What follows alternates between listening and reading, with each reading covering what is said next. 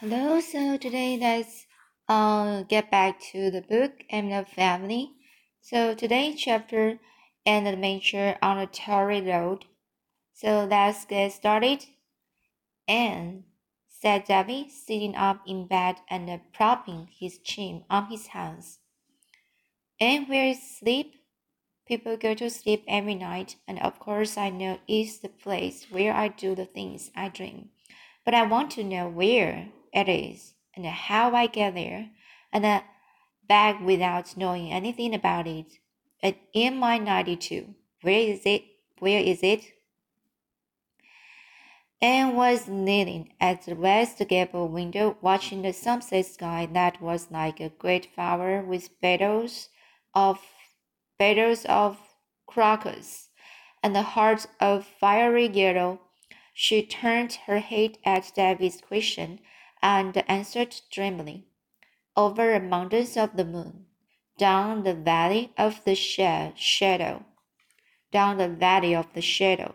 So this sentence is over the mountains of the moon, down the valley of the shadow.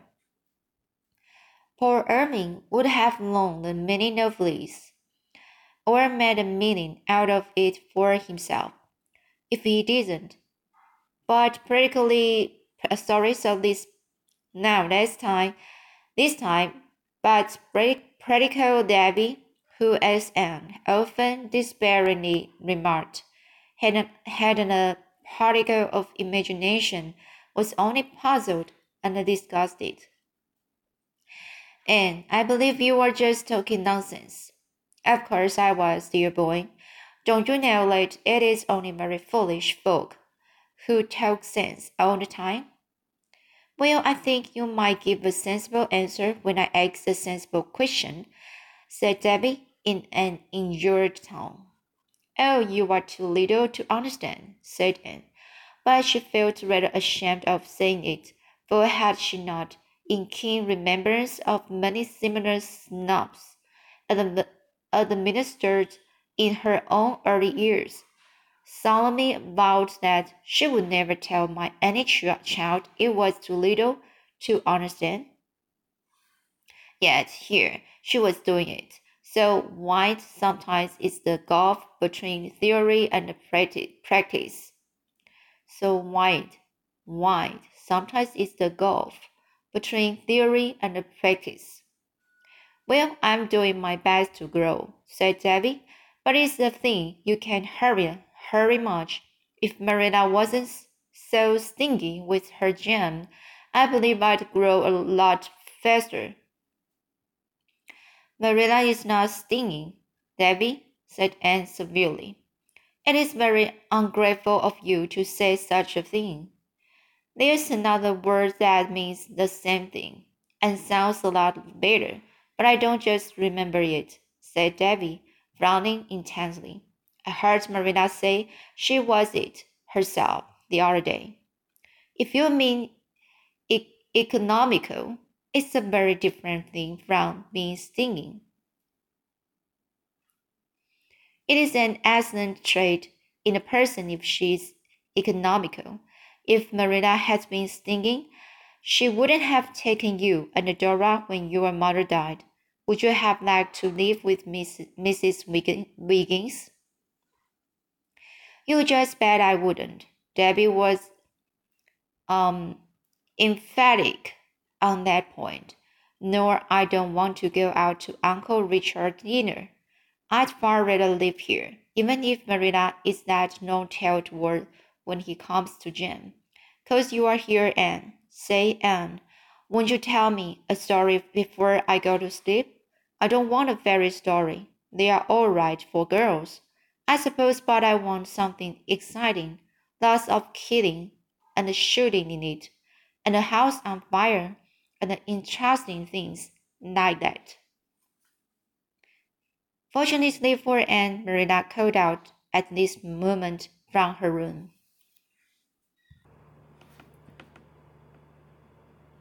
Fortunately for Anne, Marilla called out at this moment from her room and Dinah's signaling at a great rate. You'd better see what she wants.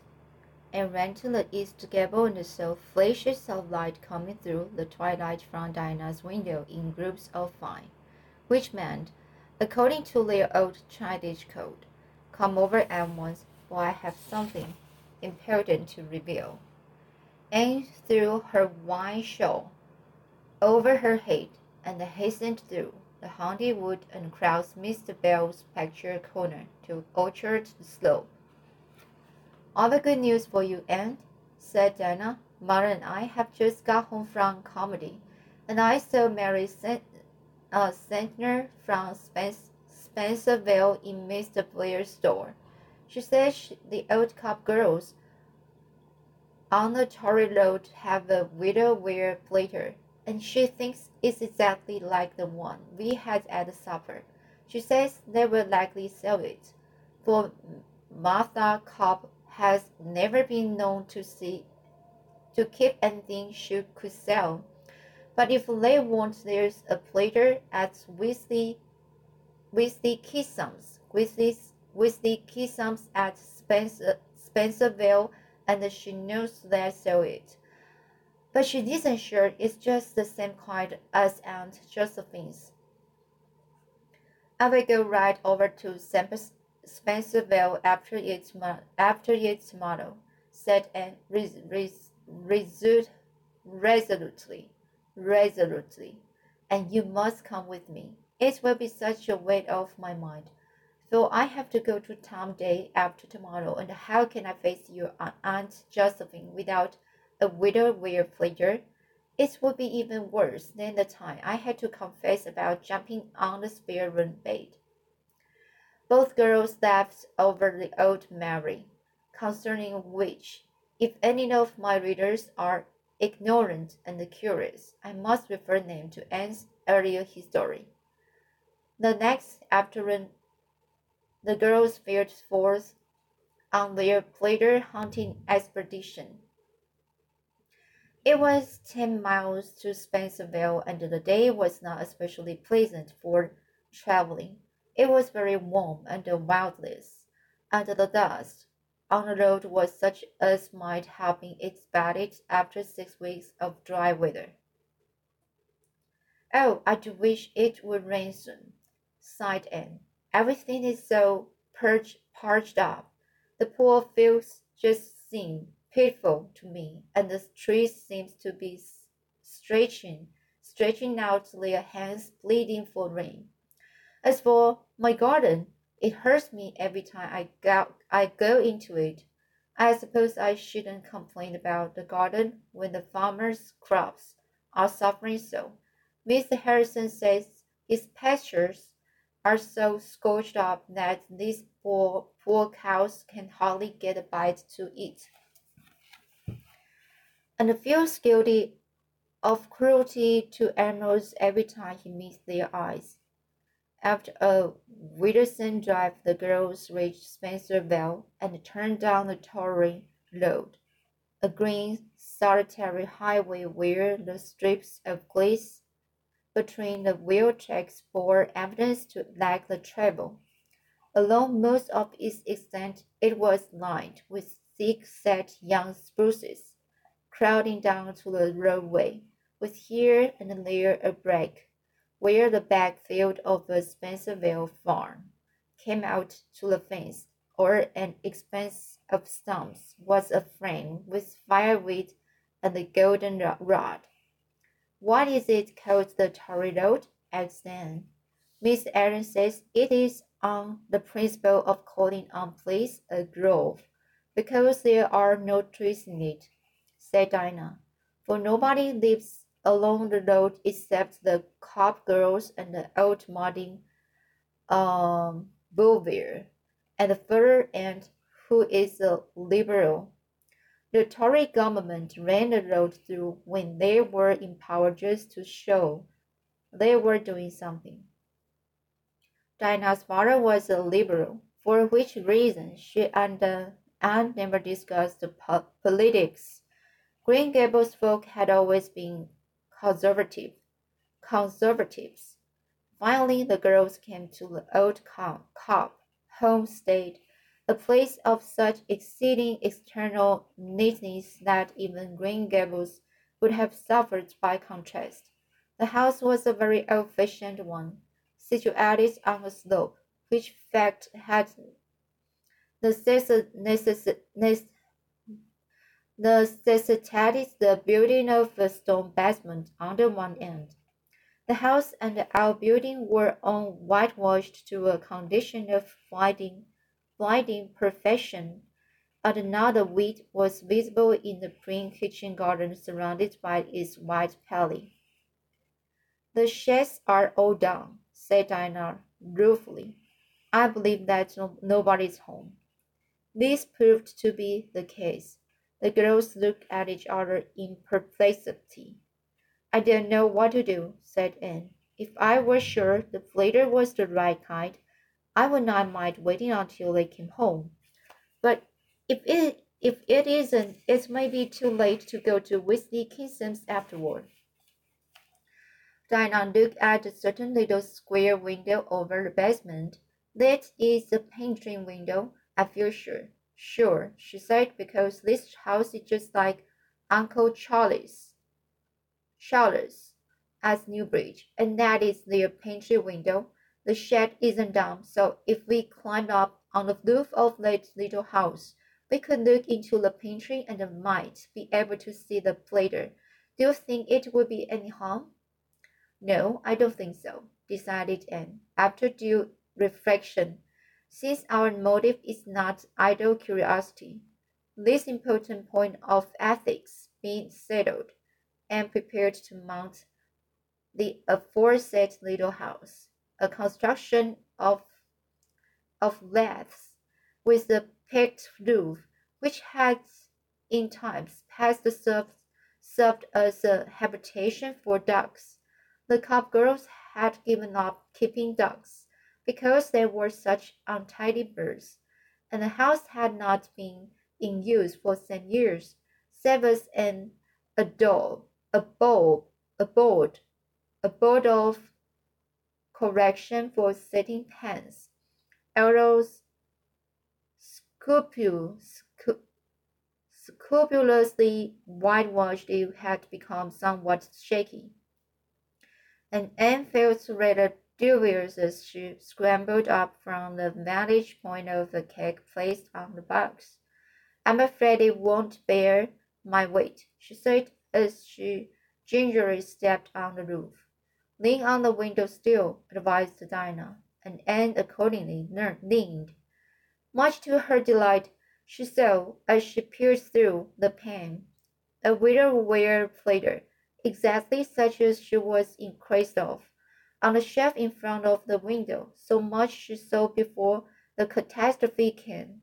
In her joy, Anne forgot the precarious nature of her footing, incautiously ceased to lean on the window sill, sill gave, in, gave an impulsive little hop of pleasure, and the next moment she had crashed through the roof up to her armpits and there she hung, quite unable to ex- extricate herself. Dinah dashed into the dark, dark house and seizing her unfortunate, unfortunate friend by the waist, tried to draw her down. Oh, don't! shrieked poor Anne. There are some long splinters sticking into me. See if you can put something under my feet. Then perhaps I can draw myself up. Dinah hastily dragging, dragged in the previously mentioned cake, and Anne found that it was just sufficiently high to furnish a, a secure resting place for her feet, but she could not release herself. Could I pull you out if I crowd up? Crowd up? Could I pull you out if I crowd up? suggested uh, Dinah and shook her head helplessly. No, the splinter hurts too badly. If you can find an axe, you might chop me out, though. Oh dear, I do really begin to believe that I was born under an ill almond star. Dinah searched faithfully, but no axe was to be found. I will have to go. For help, she said, returning to the prisoner. No, indeed, you won't, said Anne vehemently. If you do, the story of this we'll get out everywhere, and I shall be ashamed to show my face. Now, no, we must just wait until the Copp girls come home and and bind them to secret secrecy. They will know where the X is and get me out. I'm not uncomfortable as long as I keep perfectly still. Not uncomfortable in body, I mean. I wonder what the Copp girls value this house at. I shall have to pay for the damage I've done, but I wouldn't mind that if I were only sure they would understand my motive in peeping in at their pantry window. My sole comfort is that the platter is just the kind I want, and if Miss Copp will only sell it to me, I should be resigned to what has happened. What if the Copp girls don't come home until after, after tonight? Or till tomorrow, suggested Dinah. If they are not back at sunset, you will have to go for other assistance, I suppose, said Anne, reluctant, reluctantly. But you mustn't go until you really have to. Oh dear, this is dreadful pre- predicament. I wouldn't mind my misfortunes so much if they were romantic, as Mrs. Morgan's heroines always are, but they are always just simply ridiculous. Fancy what the Copp girls will think. When they drive into their yard and see a girl's head and shoulders sticking out of the roof of one of their outhouses, Listen, is that a wagon? No, Diana. I believe it is a thunder. Thunder it was undoubtedly, and Diana had made a hasty pilgrimage around the house, returned to announce that a very black cloud was rising rapidly in the northwest. I believe we are going to have a heavy thunder shower, she exclaimed, exclaimed in dismay. Oh, Anne, what will we do? We must prepare for it, said Anne um, tranquilly. A thunderstorm seemed a trifle in comparison with what had already happened. You'd better drive the horse and the buggy into the open shed. Fortunately, my parasol is in the buggy. Here, take my hat with you. Marina told me I was a goose to put on my best hat Maria told me I was the goose to put on my best hat to come to the toy road, toy, toy road, and she was right, as she always is. Dinah untied the pony and drove into the shed just as the first heavy drops of rain fell. fell. There she sat and watched the resulting downpour, which was so thick and heavy that she could hardly see Anne through it. Holding the parasol bravely over her bare head. There was not there was not a great deal of thunder, but for the best part of an hour the rain came merrily down. Occasionally, Anne slanted back her parasol and waved an encouraging hand to her friend. But conversation at that distance, and under the circumstances, was quite out of question. Finally the rain ceased, the sun came out, and Dinah ventured across the puddles of the yard. Did you get very wet? she asked anxiously. Oh no, returned Anne cheerfully. My head and shoulders are quite dry, and my skirt is only a little damp where the rain beats through the laths. Don't pity me, Dinah, for I haven't minded it all. I haven't minded minded it at all. I kept thinking how much good the rain will do and how great my garden must be for it. And imagine what the flowers and the bugs would think the, when the drops began to fall.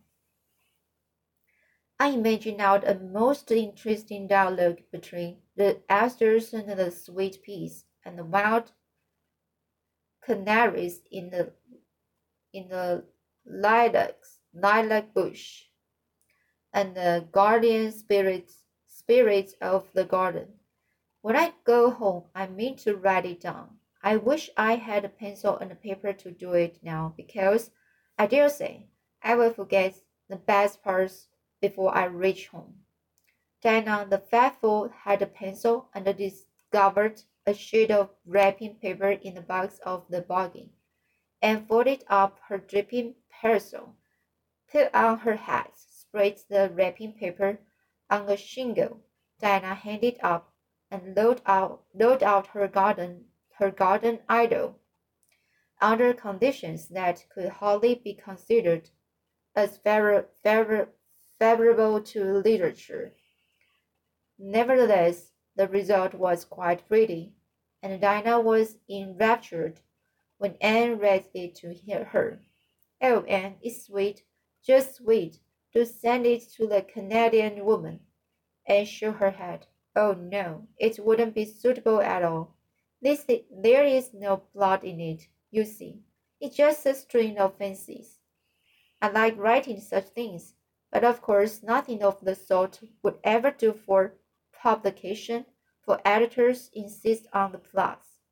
So Priscilla says, Oh, there's Miss Sarah Copp now. Please, Dinah, go and explain. Miss Sarah Copp was a small person, garbed in shabby black, with a hat chosen less for men, adorned, adornment than for qualities that wear well. She looked as a as might be expected on seeing the curious tab- tableau in her yard, but when she heard Dinah's explanation, she was all sympathy. She hurriedly unlocked the back door, produced the eggs, and with a few skillful blows, set Anne free. The latter, somewhat tired and stiff, dug down into the interior of her prison and thankfully emerged into liberty once more. Miss Copp, she said earnestly, I assure you I looked into your pantry window only to discover if you had a willowware platter. I didn't see anything else. I didn't look for anything else. Praise you. That's all right, said Miss Sarah amiably. You needn't worry. There's no harm done. Done. Thank God goodness. We Copps keep our pantries presentable at all times and don't care who sees into them. As for that old dark house, I'm glad it's smashed, for maybe now Martha will agree to having it taken take down. She never would before, for fear it might come in handy sometime, and I would hate to whitewash it every spring. But you might as well argue with the post as with mother. She went to town today. I drove her to the station, and you want to buy my platter. Well, what would you give for it? Twenty dollars, said Anne, who was never meant to match business with with the cup, or she would not have offered her price at at the start. Well, I will see, said Miss Sarah cautiously. That platter is mine, fortunately, or I'd never dare to sell it when when Martha wasn't here. As it is, I dare say she will raise a fuss. Martha's the boss of this establishment, I can tell you. I'm getting awful tired of living under another woman's thumb. But coming, coming, you must be real tired and hungry. I will do the best I can for you in the way of tea, but I warn you not to accept anything but bread and butter and some cucumbers. Martha looked up on the cake, looked up on the cake and the cheese and the pre preserves before she went. She always does, because she says I'm too extravagant with them if company comes. The girls were hungry enough to do justice to any fare and they enjoyed Miss Sarah's excellent bread and butter and the cucumbers thoroughly. When the meal was over, Miss Sarah said, I don't know as I say in the flavor, but it's worth $25. It's a very old flavor. Then I gave Anne's foot a gentle kick under the table, meaning don't agreed. She would let it go for twenty if you hold out. But Anne was not minded to take any chances in regard to that pressure flavor. She promptly agreed to give twenty-five and Miss Sarah looked as if she felt sorry she hadn't asked for thirty. Well, I guess you may have it. I want all the money I can scare up just now. The fact, fact is, Miss Sarah threw up her head importantly, importantly, with a proud flush on her thin cheeks. I'm going to be married to Luther Warrens. He wanted me twenty years ago. I liked him real well, but he was poor then, and the father packed him off. I suppose I shouldn't have let him go so meek, so meek, but I was timid and frightened of father. Besides, I didn't know men were so scarce. When the girls were safely away, Dinah driving the end holding the coveted, uh, coveted, coveted flatter carefully on her lap. The green, rain freshened solitudes of the torrid road were enlivened by ripples of girlish laughter. I will amuse your Aunt Josephine with the strange event, eventful history of his, this afternoon when I go to town tomorrow. We've had a rather trying time, but it's over now. I've got the flitter, and that rain has let the dust dust beautifully. So all's well that ends well. We are not home yet, said Dinah rather pessimist, pes, pessimistically. And there is no telling what may ha happen before we are. You are such a girl to have adventures, and having adventures comes natural to some people, said Anne serenely. You just have a gift for them, or you haven't. Okay, so let's it's and uh, I will read the next chapter, just a happy day, next time. So it's the middle of the novel. So it's very happy to uh, see the the following story. I hope you like it, and um, just uh, see you next time.